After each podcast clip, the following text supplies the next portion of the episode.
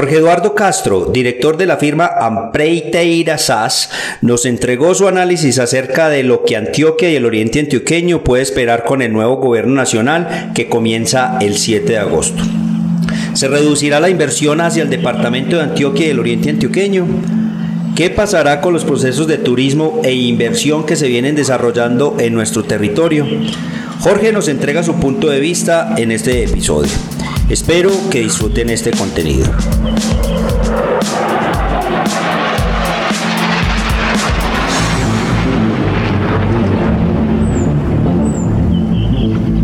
Bienvenidos a lo mejor del Oriente.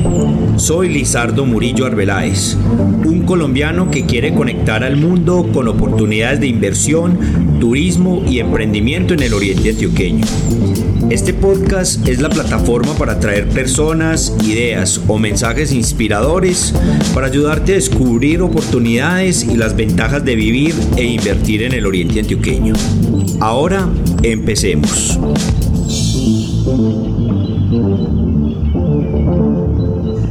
Bienvenidos de nuevo al podcast Lo mejor del Oriente. Soy Lizardo Murillo y en esta oportunidad de nuevo con Jorge Eduardo Castro, eh, un conocido desde el año pasado. Eh, nos hemos vuelto buenos amigos, compartimos muchos temas y, aparte de eso ya es un, residente del Oriente Antioqueño. Eh, que es muy orgulloso de vivir en esta tierra y que comparte pues mucho las ideas de nuestro podcast y, en general las ideas personales. Eh, Jorge Eduardo es director de la firma Ampreiteira SAS y bueno, nos vamos a estar discutiendo hoy acerca de qué le espera al Oriente Antioqueño bajo el nuevo gobierno que empieza este 7 de agosto. Jorge, ¿cómo vamos mi hermano? Lizardo, un gusto, un gusto, ¿no? Muy bien aquí dándole, como digo por un espacio, o arremangado y optimista, porque antes era optimista y arremangado.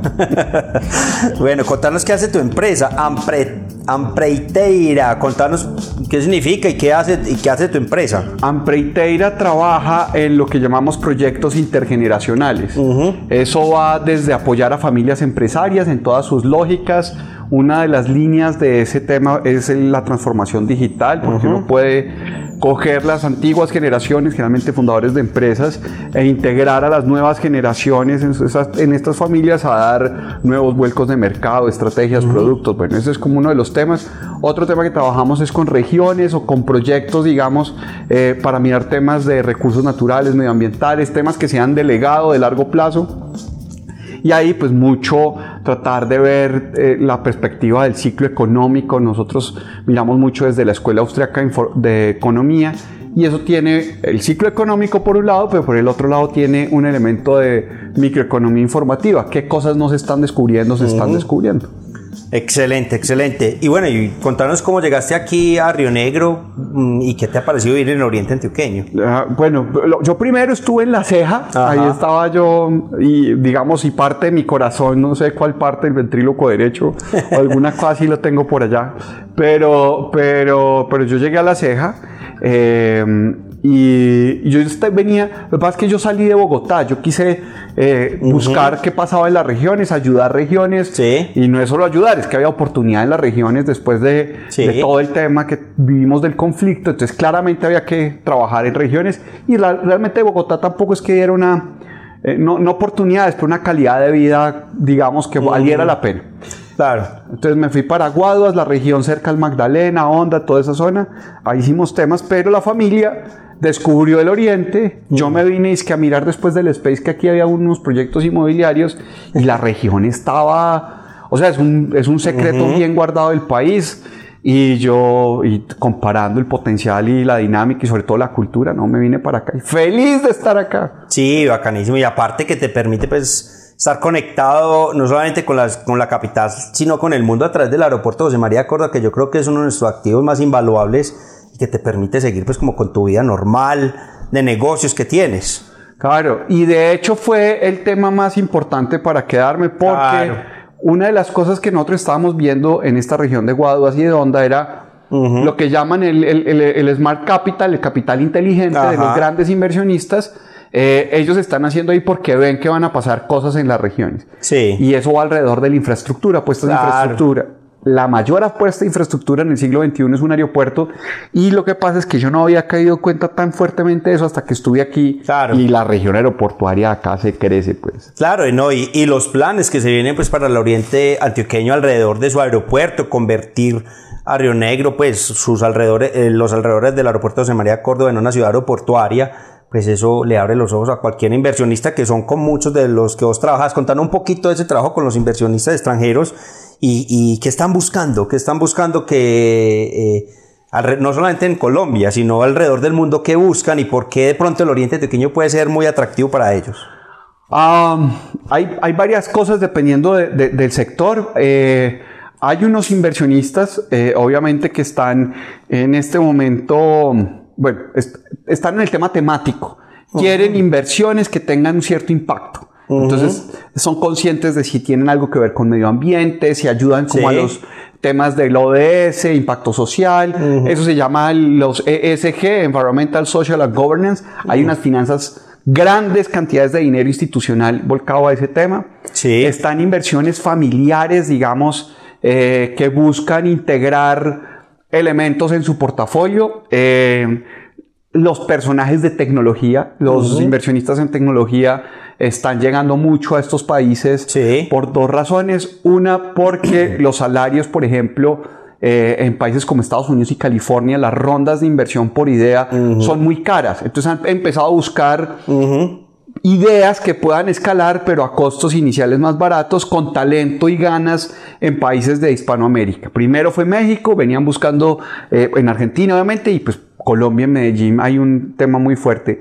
Entonces, mucho de eso se está mezclando y, y ahora pues ah, viene el ciclo económico con el tema de inflación y eso va a presionar otro tipo de inversionistas. Bueno, ya lo vamos a hablar, precisamente, y el tema del dólar, que ya lo venía, ya yo creí que ya lo ibas a mencionar, pero porque es un facto fundamental pues para, para una decisión en cuanto a la inversión, y yo creo que ya pues metámonos en este tema que nos convoca hoy, eh, ¿qué va a pasar con, ese nuevo con este nuevo gobierno que empieza el 7 de agosto?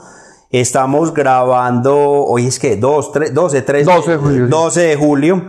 Eh, o sea, un poquitico menos de un mes para que empiece este nuevo gobierno, pero ya se empiezan a dar eh, señales de qué es lo, lo que posiblemente va a pasar, no solamente en Colombia, sino posiblemente en el oriente antioqueño.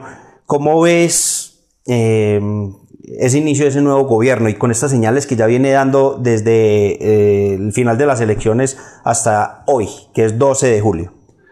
Ah, bueno, entonces digamos, frente al tema del dólar habría que conversar muchas cosas, pero ahí yo recomiendo un personaje que se llama George Gammon, The Rebel Capitalist. tiene un super canal de YouTube eh, y él hace unas apuestas desde hace bastante tiempo en contra del dólar comprando en Medellín. Entonces hace una jugada muy interesante porque dice, yo, yo lo que está contrario al dólar es el petróleo. Yo me voy a invertir en un país petrolero eh, que, o que dependa su divisa mucho del petróleo. Colombia es un país así. Y eh, en una zona que tenga una buena calidad empresarial. Y entonces, con pues, una lógica, digamos, muy sofisticada, el man terminó diciendo, con estos temas me voy para Medellín y es, y es un buen spot. Pero pues obviamente él eh, lo ha venido haciendo, pero creo que también uno puede identificar que es mucho mejor Río Negro y eso hay mucha gente también inversionista cercana. Eh, bueno, entonces eso para contar del dólar, dejarlo ahí. En el tema del gobierno, que es como el tema más importante Allí también viene el contexto internacional, porque una cosa es lo que se quiere y otra lo que se pueda. ¿sí? Eh, yo, me quiero, yo me quiero comprar un yate, pero de pronto me toca una canoa. Entonces, una cosa puede ser los espíritus reformistas eh, que planteó, incluso las mentiras y las exageraciones que puso Gustavo Petro, como el tren de Buenaventura Barranquilla, digamos eh, ese tipo de cosas que fueron exageraciones de campaña mm, y otras las que los mercados les van a dictar.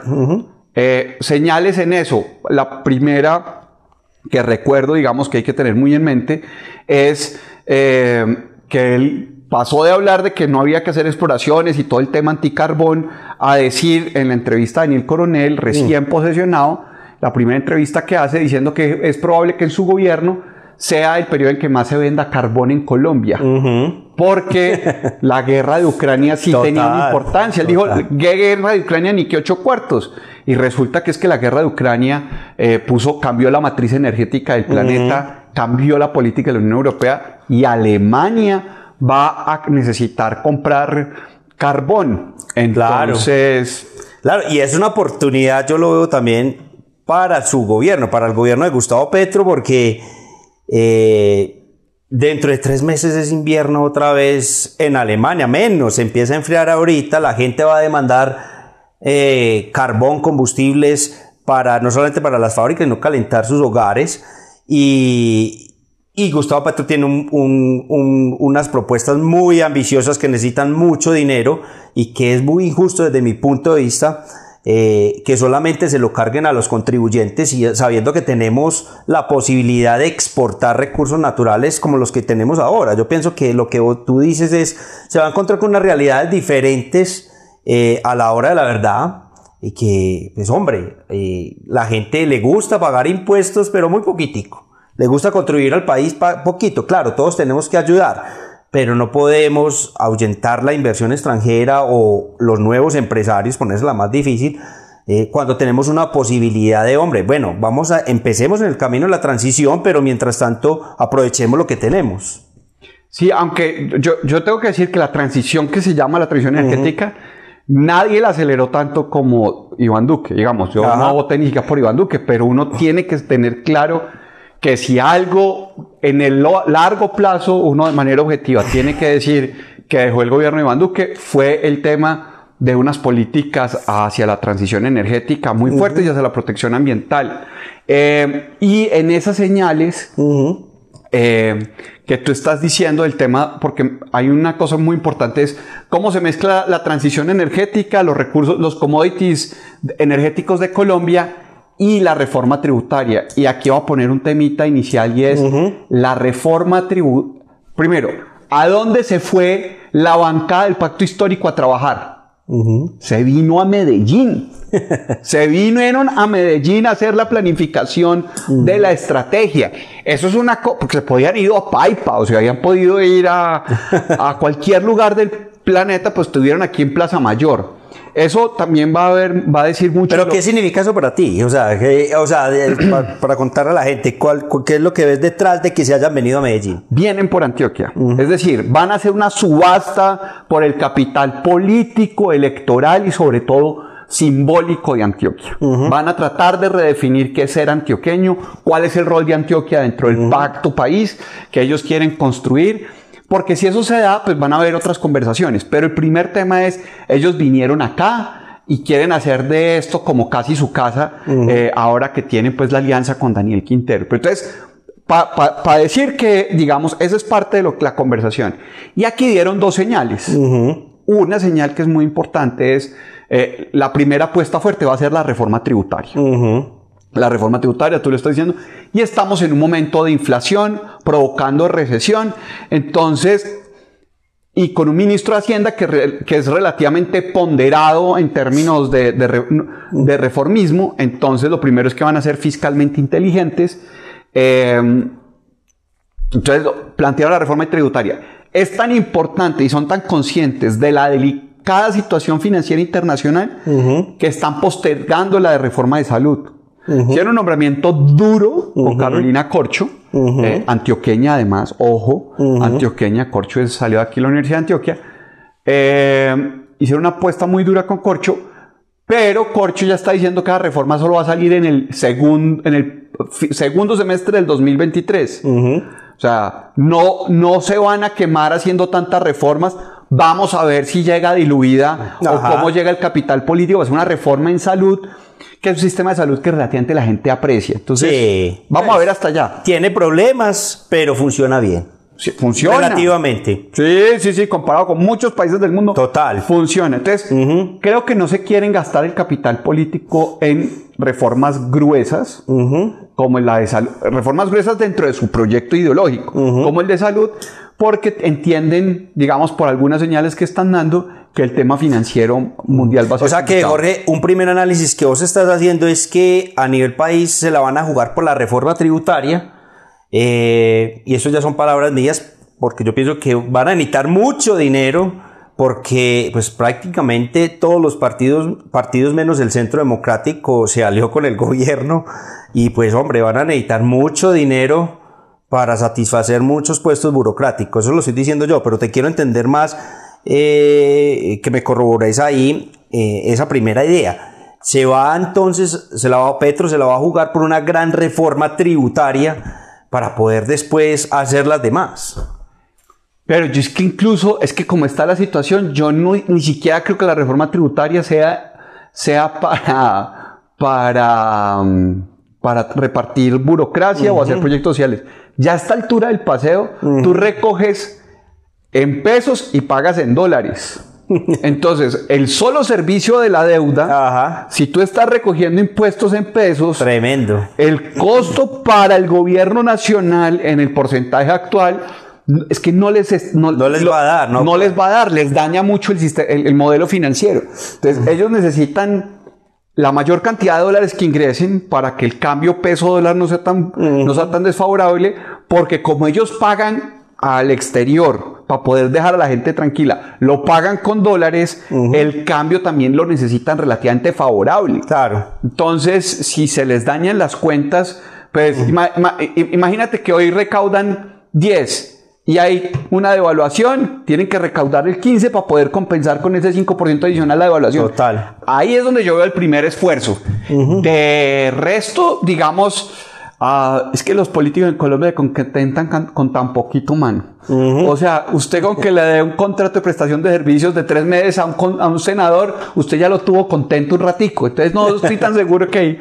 Pero se vienen las elecciones el otro año. Claro. Y entonces Ahí van a querer alinear alcaldes, gobernadores, concejales y senadores y eso es muy, eso es muy enredado. Bueno, Jorge, eh, entonces, ¿cuál sería el análisis eh, partiendo de esta, de esta primera parte de este análisis que, que tú hiciste? De, eh, ¿Cuál sería el análisis que va a pasar con la inversión hacia el oriente antioqueño?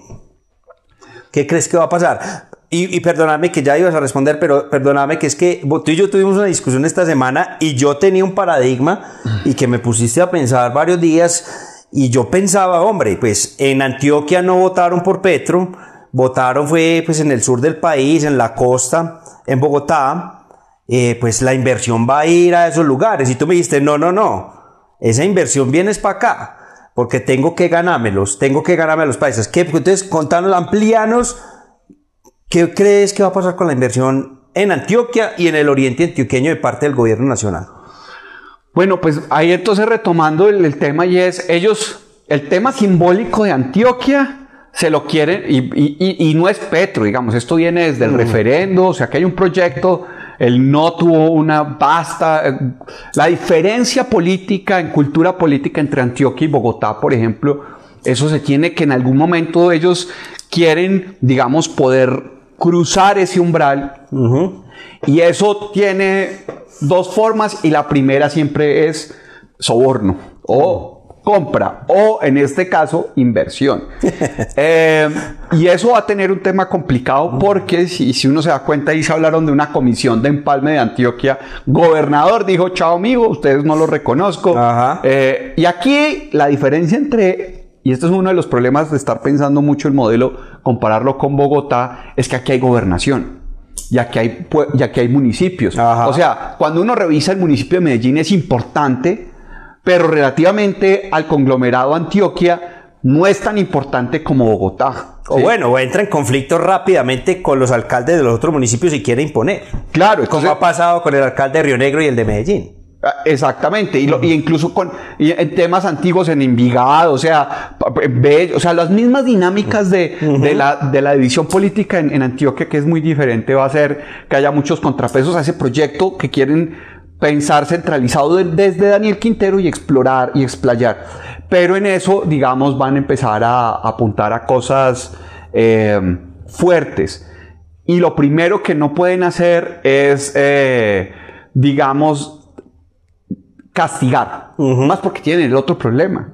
Y es que no, no solo tienen que dirigir recursos, pero tienen que mantenerse dentro del Estado de Derecho. Entonces, hay cosas y hay prioridades en las que sea usted el presidente y yo sea el gobernador o el alcalde, tenemos que invertir de la mano.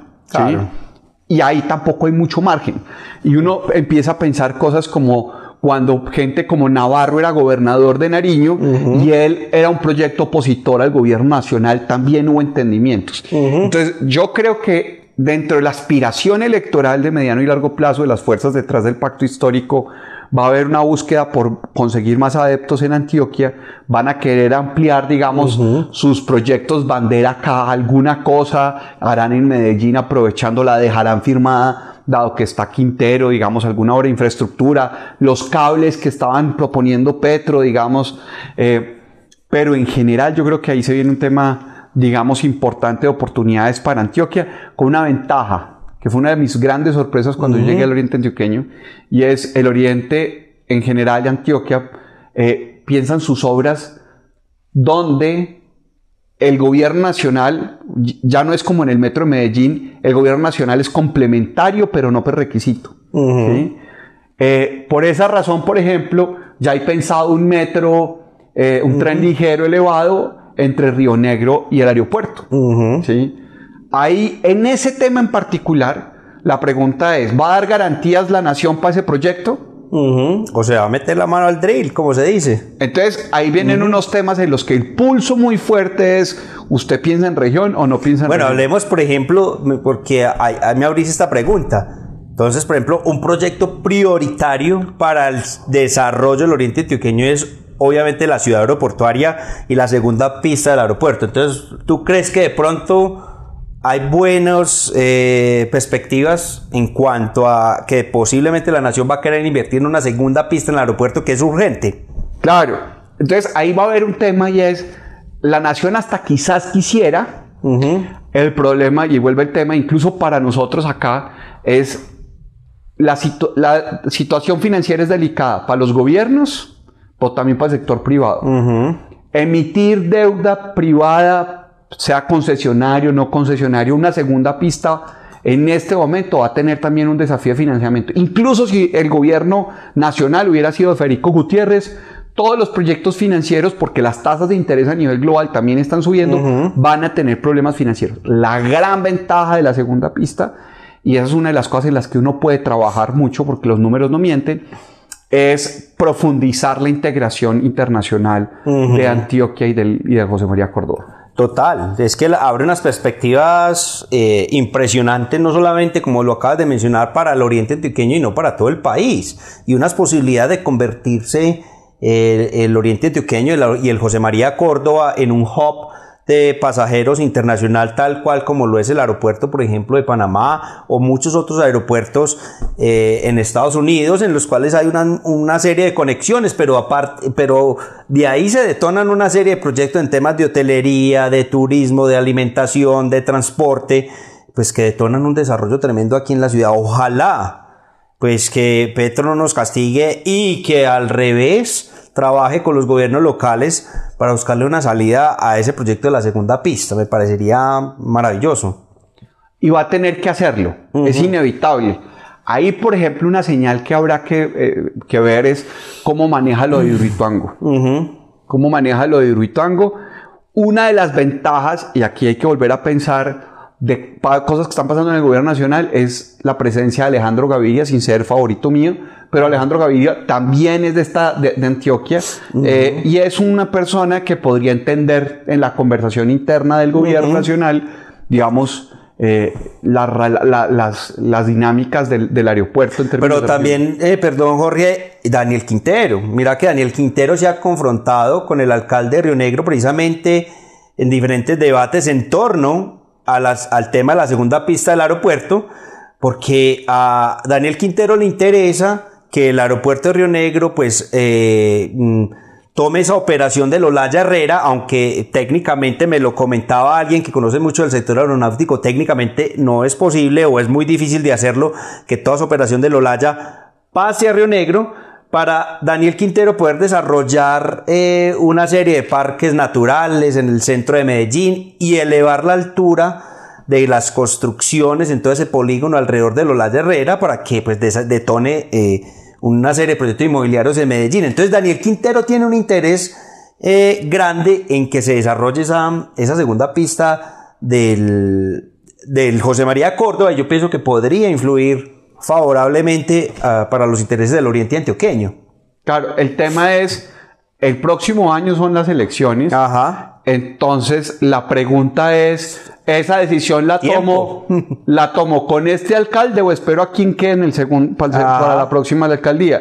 Y en ese contexto que tú estás diciendo, lo que tratarán es, en esos temas estratégicos de ciudad, ayudar a Quintero y su grupo a que ponga un segundo alcalde y evitar darle demasiados logros en el cierre de gobierno al, alcalde aquí en Río Negro. Lo que creo que me parece ser complicado. Porque esa es otra de las cosas que, que, va a haber como un buen recuerdo en, Río Negro y hay muchas obras pues mostrando. Claro, no, el alcalde de Río Negro ha logrado consolidar una serie de obras muy importantes de un plan vial que se planeó en la administración anterior de Río Negro eh, pero que también han tenido una gran participación del gobierno nacional. Por ejemplo, esta vía de Llano Grande que descongestionó o está descongestionando gran parte del sector de Llano Grande, aunque le va a faltar el otro pedazo del tablazo al aeropuerto, pero esas obras vinieron con recursos de la nación. Ojalá se siga derramando esos, recursos en, en, nuestra región, porque lo necesitamos. Por ejemplo, ahí te iba a hacer la pregunta. Petro ha hablado mucho del tema del turismo que una de sus eh, estrategias para, digamos, mm, crear empleo y también para generar divisas, pues es el turismo, ¿cierto? Y ahora pues con esta devaluación se vuelve muy atractivo para el turista internacional, le va a quedar de buena forma para desarrollarlo. Pero por ejemplo, Guatapé carece de infraestructura vial. Para llegar a Guatapé es tremendo, sobre todo los fines de semana. ¿Qué crees que va a pasar ahí?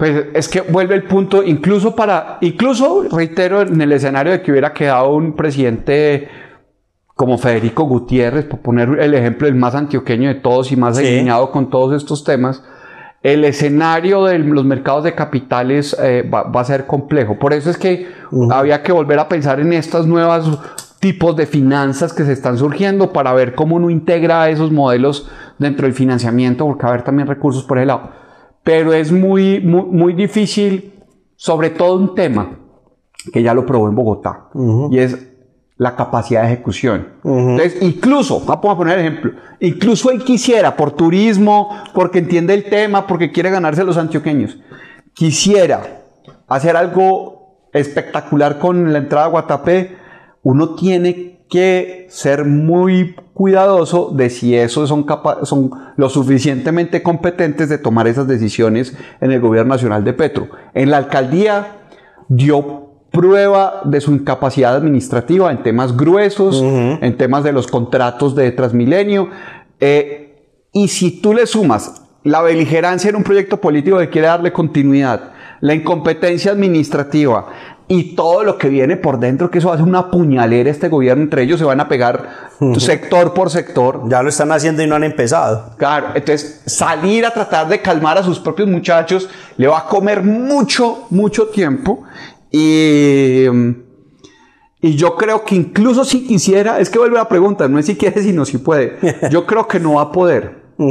Bueno, y, la participación del privado, pues vemos eh, mm, que, se ha vuelto, eh, que es un poco desafiante con esa figura de las concesiones para el desarrollo de infraestructura. Vial que tanto la necesitamos acá. Hay diferentes proyectos que se están gestando aquí en, en el oriente antioqueño y uno de ellos es precisamente propuestas que se han hecho para concesionar ese, esa vía entre Marinilla y, y, Guatapé o por otro lugar que se quiera hacer, pero cobrando un peaje.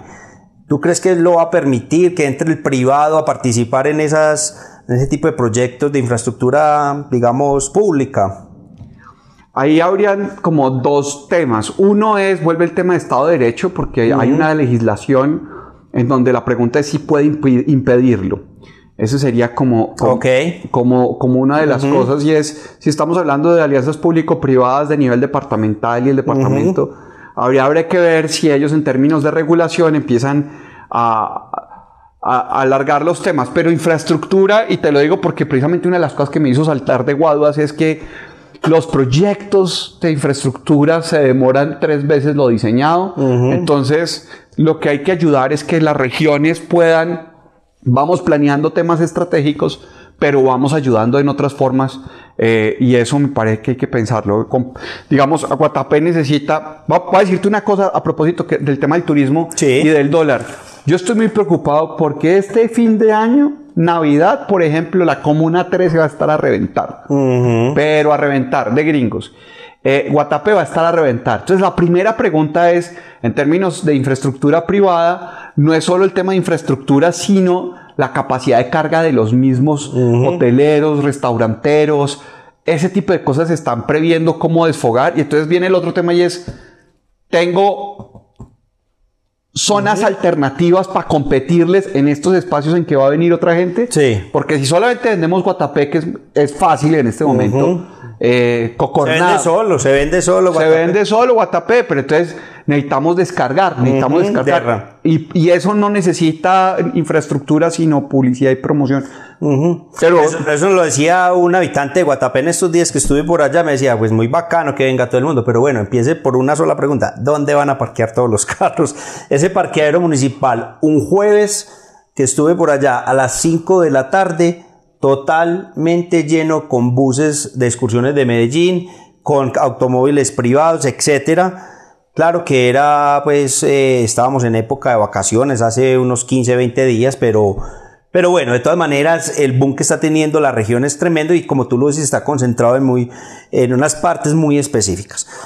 Jorge, Quiero entrar en unas preguntas, hombre, que, que, las, discutimos. O oh, dale. No, no, es que quería complementarte. Pero fíjate el ejemplo tan maravilloso del parqueadero privado. Y es, hay cosas que podemos hacer en la región que no dependen del gobierno nacional para mejorar infraestructuras tácticas, así no sean estratégicas, y ampliar. Eso que acabas de decir de los parqueaderos en Guatapé, me parece que eso es un tema que puede hacer el municipio, eso no tiene que pedirle permiso a Petro, y como vamos a tener un tema de dólar alto, vamos a tener dos dificultades. Por un lado, la gente de afuera va a venir, pero por el otro lado, los de aquí no van a salir. Entonces, el, turismo nacional, que podría en un dólar diferente estar viajando por fuera, se va a pegar más paseos internos. Entonces, vamos a tener un proceso de saturación muy complicado. Muy tremendo. Hoy, precisamente ya lo están eh, anunciando el boom que está teniendo la costa caribe colombiana para los turistas nacionales que inclusive muchos hoteles mismos están dando unas promociones muy interesantes porque pues la gente el nacional se va a quedar acá paseando internamente pues por estos precios del dólar que, que hace más difícil viajar hacia afuera. Jorge, ya te quería preguntar un par de cositas específicas que tienen que ver con declaraciones de Petro durante la campaña y, y preguntarte si debemos preocuparnos o no. Empecemos, por ejemplo, eh, el tema de la, expropiación. Él ya dijo que no va a expropiar, fue por allá una notaría, eh, notarizó y dijo que, no iba a expropiar, pero ya después en estos días sale una nueva ministra de Cultura diciendo pues que, pues que no, pero sí, pero que van a comprar las tierras a los que, tierras improductivas. Bueno, ¿crees que van a expropiar o no van a expropiar o cuál va a ser la figura eh, para obtener tierra sobre todo, qué es lo que está buscando y qué posiblemente podría pasar en el oriente antioqueño con respecto a esto. Lo primero que, que, que, me sirve este tema es para eh, una cosa que en algún momento podríamos haber conversado y es, no estamos en los 2000 de Chávez, estamos en los 2020 de Petro. Entonces, digamos que el contexto es distinto y el expropiese ya no es tan fácil ni en América Latina ni en Colombia. Pero, ojo, porque es que el tema de la lo que ha sucedido con el debate de la expropiación es que poco a poco ha sido mal visto, pero ha sido muy utilizado. Entonces, la expropiación no se la inventó la izquierda en Colombia. Uno tiene que ver, en Bogotá, por ejemplo, la expropiación la utilizó Enrique Peñalosa y allá expropiaron todo un club para hacer un parque. Entonces, ese, y ese fue uno de los referentes de Petro cuando empezaron a hablarle del mismo tema, ya dijo, pero si es que el que expropió fue Peñalosa, ¿sí? y para el tema de infraestructura, eh, el que habilitó la ley de expropiación fue Vargas Lleras. Entonces, Colombia tiene un Estado de Derecho que permite en circunstancias la expropiación. Lo que está sucediendo es que nos estamos dando cuenta de eso. ¿Sí? Entonces lo que dijimos es, esto que se lo estábamos permitiendo a los políticos, imagínense si se lo permitimos a una izquierda, pero eso ya estaba. Entonces la pregunta es si van a instrumentalizarlo, qué tanto y contra quién. ¿sí? Ahí es donde también me parece que sea complicado de ejecutar, pero la ministra de Cultura estaba hablando de, de que tienen mapeados unos, unos, unos, unas áreas. Yo, con lo que se demoran los tribunales en Colombia, yo creo que inician procesos, pero no los mm. terminan. Entonces, si quieren hacer la revolución a través de la expropiación, se van a demorar. Claro, inclusive yo, yo estaba viendo el presidente eh, Fedegan en esta misma semana, la semana pasada, salió hablando, entre comillas, eh, muy a favor de, entregar territorios o vender territorios eh, para pues volverlos más productivos. No sé si tuviste la oportunidad de ver esas declaraciones en semana, pero él habló del tema, que pues que sí, que efectivamente estaban ocupando una gran cantidad de tierra en Colombia con ganado y que, pues, que posiblemente la, la solución era ellos volverse más productivos y entregar, comillas, entregar o venderle al gobierno pues unas áreas de tierra para desarrollar la agricultura. Sí, sí, pero eso viene después de un tema y es tiene que demostrar improductivo y ahí están apuntando. Ahí está Sí, y ahí están, y quieren demostrar, y lo primero es que le van a pedir proyectos agroforestales y cacao. El ganado en Colombia realmente no ha sido un tema de producción, el ganado en Colombia ha sido una forma de cerca. O sea, una forma de reclamar por posesión derechos de propiedad generalmente en tierras baldías o en terrenos, digamos, que, eran difíciles de, desarrollar. Entonces, uno, uno lo que sí tiene que ver es que cuando hay productores con, la, con tierras grandes que tienen ganado, el problema no es el ganado. El problema es por qué le están sacando más plata. Y eso no se resuelve con decreto. Voy a poner un ejemplo que me es muy cercano y es en Honda. Honda es casi todo municipio urbano, pero tiene una zona rural y en esa zona rural, como en todas las partes del Magdalena, pues tenían vacas y tenían ganado. Pero resultó que descubrieron que la albahaca se daba muy bien. Y en este momento están cambiando tierras de ganado por tierras de siembra de albahaca. Y entonces están aumentando el empleo rural a partir del cambio del cultivo y tienen menos problemas. Entonces, ese tipo de modelos en otros territorios, sé que lo estaban pensando en Urabá con el cacao, eh, van a ser cosas que los, los empresarios van a tener que pensar. Y yo creo que en parte la tranquilidad, digamos, de, de, de, de la FORI debe estar por ese lado. Está diciendo, los que, los que tienen terrenos grandes ya han estado pensando en hacer otras cositas. O la venían venir también y ya están preparándose para una posible transición hacia, hacia estos temas.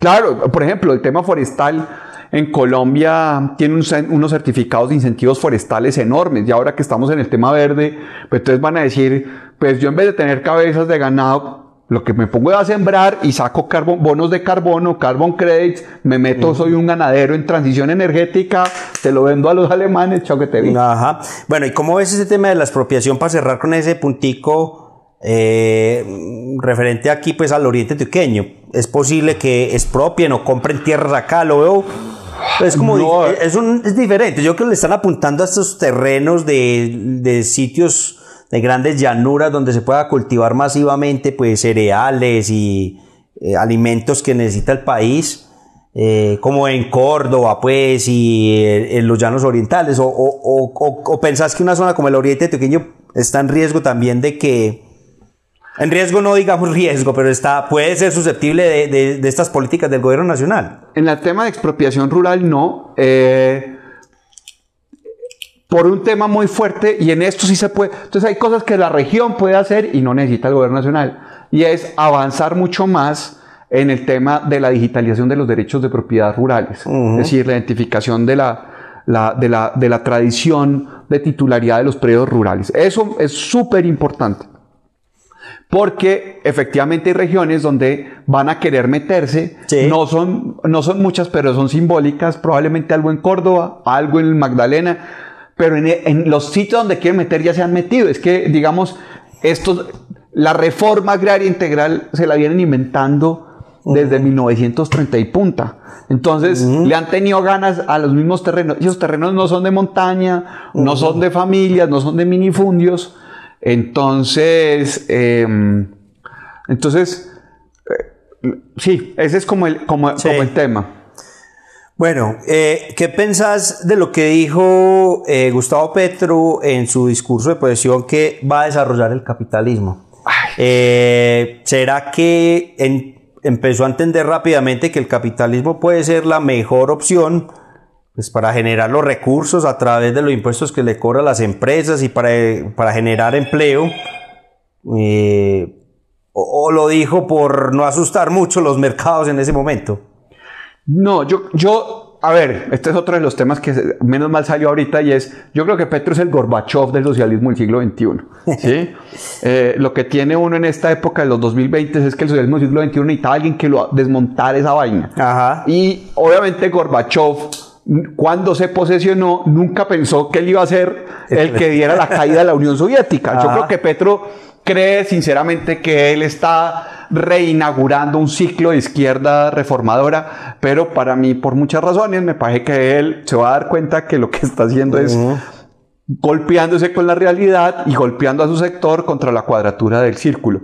del, del círculo. Entonces, ahí el tema fundamental, lo que tú acabas de decir, y me parece que es el tema más interesante, porque cómo salimos del debate de Petro y decimos, independiente si Petro es presidente o no, necesitamos una visión de país, de región, asociado a modelos económicos de prosperidad.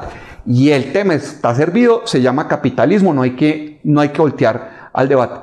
La subasta por el concepto de capitalismo empezó el día de la inauguración eh, de, de la campaña. Y entonces, en vez de pensar en Petro, es qué significa el capitalismo. Sí porque los debates de varias escuelas económicas, empezando por la que admira el señor Ocampo, que es nuestro ministro de Hacienda, es que el Estado salva el capitalismo.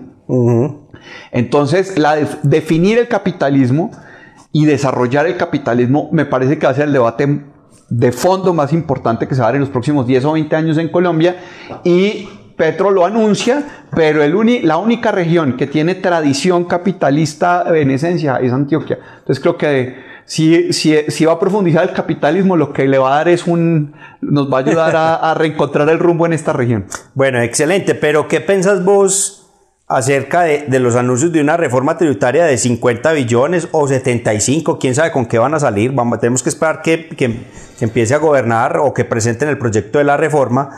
Eh, y eh, también con la eliminación de una serie de incentivos que el ministro de Hacienda ya está eh, anunciando, y valga la redundancia, eh, eso no es ahuyentar el capitalismo y la inversión extranjera, o, o, cómo él cree que va a hacer para, para que no se devuelvan los empresarios y que lleguen obviamente pues muchos más.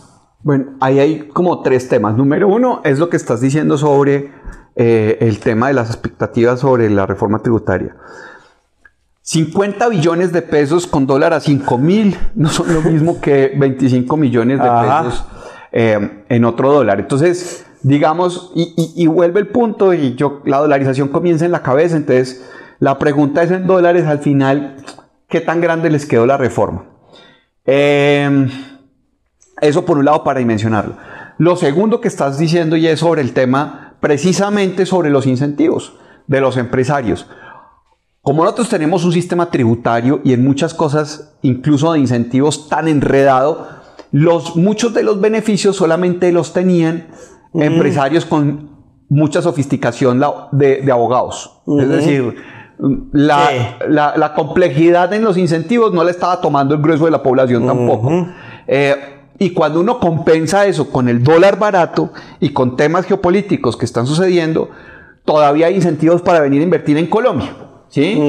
Porque porque pues a, a, 5 mil pesos comprar bodegas en Río Negro cuando tengo un aeropuerto, hombre, no, no, ponme 3% más de impuestos en pesos, te lo cubro, te lo compenso, te lo compenso, ¿sí?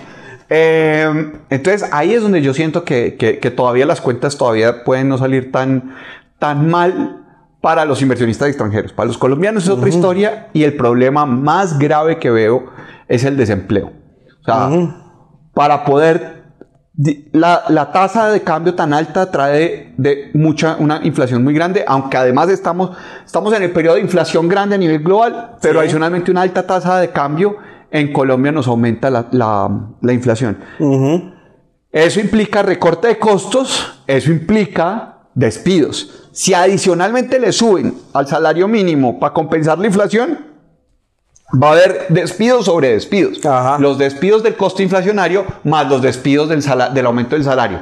Entonces, el problema realmente es que vamos a tener un mayor nivel de, desempleo y veníamos recuperándonos a los niveles de antes de la pandemia. Bueno, pero eh, como centrándonos un poquito en ese tema del dólar, ¿no crees que de pronto esa eh, productividad nacional mm, va a tener un buen momento debido a que pues muchos de esos productos que importamos se van a encarecer o se están encareciendo con, estas tasa, con esta tasa de cambio tan alta y de pronto el país no se va a volcar a la producción nacional debido a las oportunidades que presenta, no solamente para producir barato dentro del mismo país, sino también para exportar.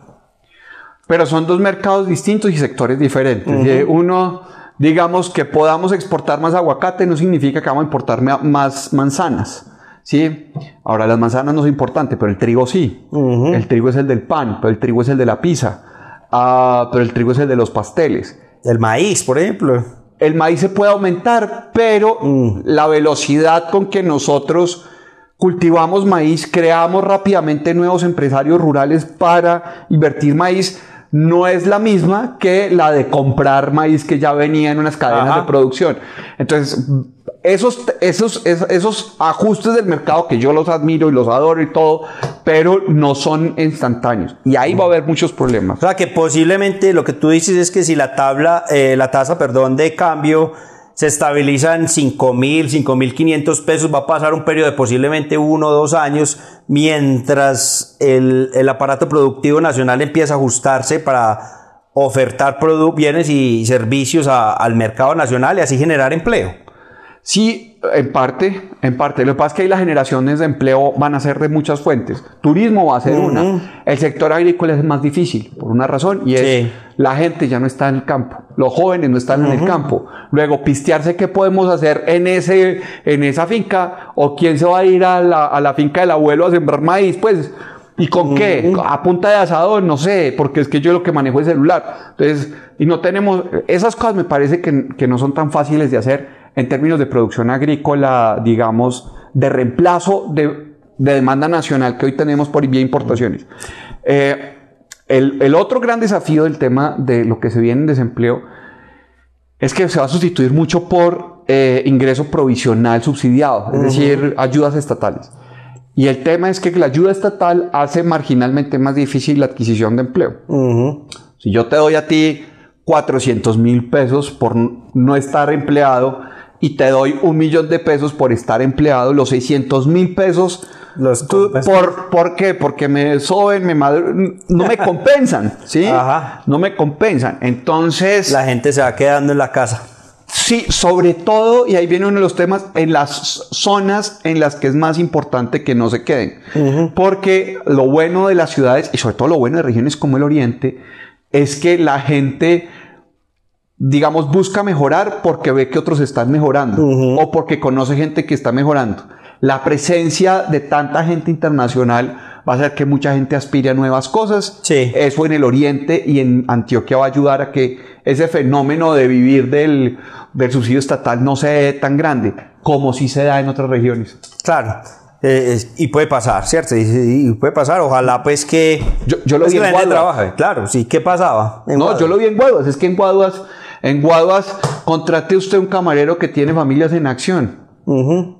Te van. Sí. Te van tres días y, y, y, ya. Eh, un día tú les dijiste. Voy a perder el subsidio, no me quedo en la casa. Ah, no, pues además no los tienes legal porque ellos, el, tema del subsidio, no, te, no los puedes. Pero, pero incluso el tema de trabajar por los ingresos adicionales al subsidio.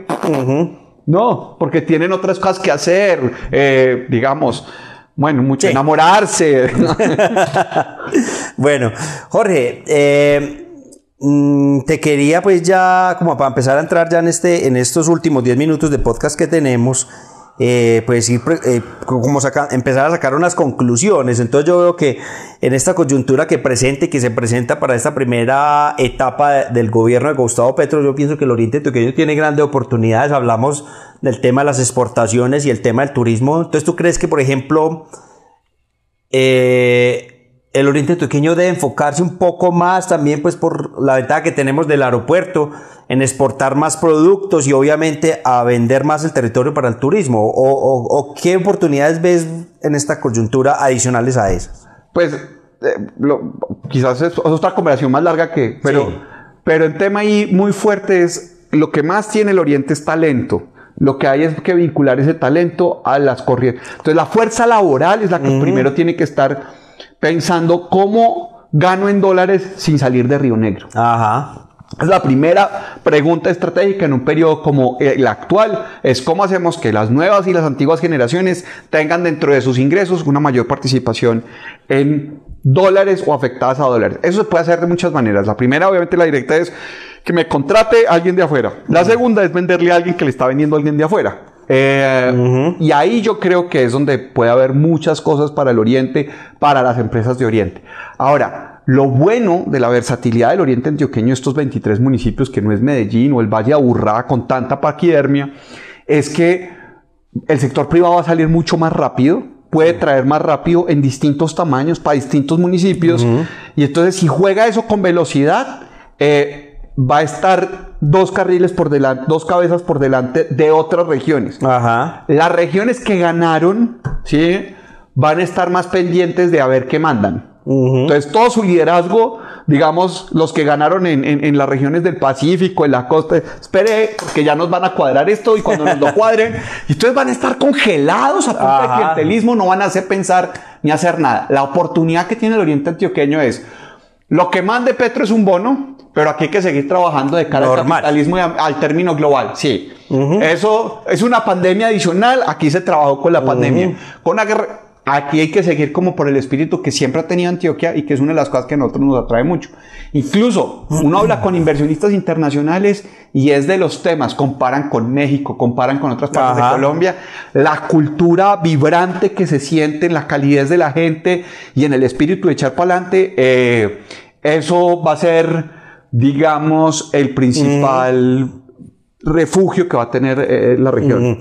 Bueno, Jorge, cerremos con algo que no hemos hablado acá y que vamos a hablar y que voy a hablar con una amiga tuya que me, presentaste muy pronto para que la gente también esté atento a escuchar ese podcast porque va a estar muy interesante y es, va a ser mucho más atractivo el Oriente Pequeño para el tema de los nómadas digitales. Vamos a traer talento de todo el mundo que va a llegar acá pues debido a que se abaratan los costos para vivir eh, en Colombia debido a la tasa de cambio, por nuestros paisajes, por nuestra infraestructura tecnológica en, temas de internet, tenemos lugares para que se queden con gastronomía, para que disfruten los nómadas digitales, rumba, etcétera. ¿Cómo ves ese mercado que es tan atractivo también?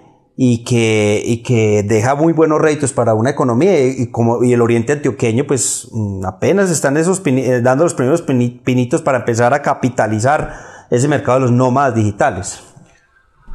Ese es, ese es quizás el desafío más grande que tiene la política en general en los próximos 10 o 20 años, complementario al desafío demográfico, pero la movilidad de la fuerza laboral y poder hacer regiones más atractivas a la fuerza laboral de mejor nivel de ingreso, de mejor nivel cultural, eh, va a ser muy importante. El oriente antioqueño, en general, Medellín, pero el oriente antioqueño tiene una, la misma ventaja que tiene Colombia, pero y que Medellín la aprovechan un poco mejor y es, está en la misma zona horaria que Miami, Atlanta, Nueva York, Toronto, digamos, que es el centro financiero del planeta. ¿sí? Entonces, eh, eso facilita, digamos, conectarse no porque me queda en proximidad física, sino en proximidad horaria. Y entonces las reuniones por Zoom van a ser mucho más fáciles dirigidas desde aquí que desde México, por ejemplo. México, México está apuntándole a ayudar a mucho a lo de California. La zona horaria es más próxima. Eh, pero California tiene unos problemas estructurales económicos, entonces ahí vamos a ver. Pero esta parte, digamos, del este, de la costa este de Estados Unidos, ese es uno de los temas. Y lo otro es eh, el, la priorización del talento humano mejor calificado, ellos buscan bienestar, mucho wellness, muchas zonas en donde tengan oportunidades, wellness mental, buenas conversaciones, buenos hábitos, buenas prácticas. Ahí, fundamental, y menos mal que vas a hablar con, con, esta amiga, eh, el tema de las mujeres es clave. Sitios de borracheras, de problemas. O sea, la rumba, la rumba, digamos, el turismo sexual de, eh, que desafortunadamente está, por ejemplo, muy presente en el Parque Lleras en Medellín, aleja a las mujeres de buen nivel económico, con, con serias perspectivas de comprar bienes raíces de calidad, que ayudan a elevar el nivel del turismo, de las hotelerías, están pendientes que los restaurantes sean bonitos, aplauden a los chefs. Es, ese tipo de nómada va a ser distinto al que viene a hacer locuras, pues, adolescentes. Incluso adolescentes teniendo, soy siendo retirados, ¿no? Los adolescentes en, uso de buen retiro y buena jubilación. Esos van a seguir yendo a parquelleras. A eso lo contrarresta uno con una muy buena oferta aquí en el Oriente. Claro, total. Y ese es el que hay que apuntarle en el Oriente pequeño, no al viajero pues que viene pelado y que, que, no tiene plata para derramar en la economía, sino el que trae conocimiento, que genera riqueza y que también trae recursos, que tú lo acabas de mencionar, que tiene la capacidad de invertir en un apartamento o de hacer eh, su, su, derrama económica en los restaurantes, en los medios de transporte, etcétera, que contribuye a la economía. Y yo pienso que ahí es donde le tenemos que apuntar y esta es una gran oportunidad con esta coyuntura que tenemos. Claro, y hay uno de los temas y es, muchos de estos nómadas están en una generación en donde, digamos, van a, ser, van a vivir una transferencia de, de patrimonio entonces, puede que ellos no sean los que están acumulando los primeros acumuladores de patrimonio, pero sí van a ser los receptores de patrimonios, los baby boomers, por ejemplo, van a heredar a sus nietos millennials, entonces, o a sus hijos millennials, y los hijos millennials tienen menos hijos, entonces van a tener más disposición a gastar más en espacio, en calidad de vida, en buenos servicios. Claro. Y ellos tienen referentes que están en la misma carrera profesional. Entonces también van a traer redes de inversiones dentro de sus propios pares. Ahí hay muchas cosas por hacer. Bueno, Jorge, se nos acaba el tiempo, se nos acaba el tiempo, pero te quería preguntar, hacer esta última pregunta referente al tema de hoy. Eh, ¿Crees que Petro va a dejar el poder en cuatro años, en un minutico? Eh, sí. sí. Sí, sí, sí, sí, sí, sí, sí. Ah, no sé, ojalá no como Gorbachev, pero sí va a salir. bueno, y bueno, despídete de la gente, una conclusión final para que, eh, para toda la gente que nos escuchó el día de hoy, te agradezco mucho habernos acompañado. Eh, nos dejas muchas lecciones valiosas, hombre Jorge, y te agradezco. Y aquí ya sabes que estás invitadísimo para hacer cuantos episodios querrás. No, que entonces le echo la cuña de cierre.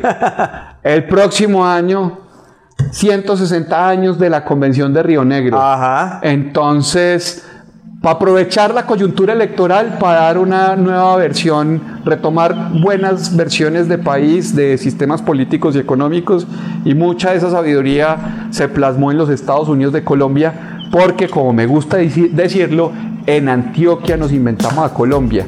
Yo soy Rolo, pero reconozco que por primera vez dejamos de ser Nueva Granada y nos convertimos en Colombia aquí en Río Negro. Así es. Bueno, estimado Jorge, de nuevo muchas gracias y a todos ustedes que nos escucharon el día de hoy, muchas gracias por escuchar este episodio. Eh, nos escuchamos en la próxima. Chao, chao.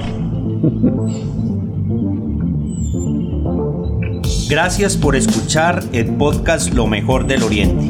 No olvide seguirnos en nuestras redes sociales para que no se pierdan los episodios futuros. Compartan sus comentarios con nosotros si les gustó este episodio. Y si usted quiere conocer más acerca de lo que el Oriente Antioqueño tiene para ofrecer, asegúrese de visitar nuestra página lomejordeloriente.com. Hasta la próxima.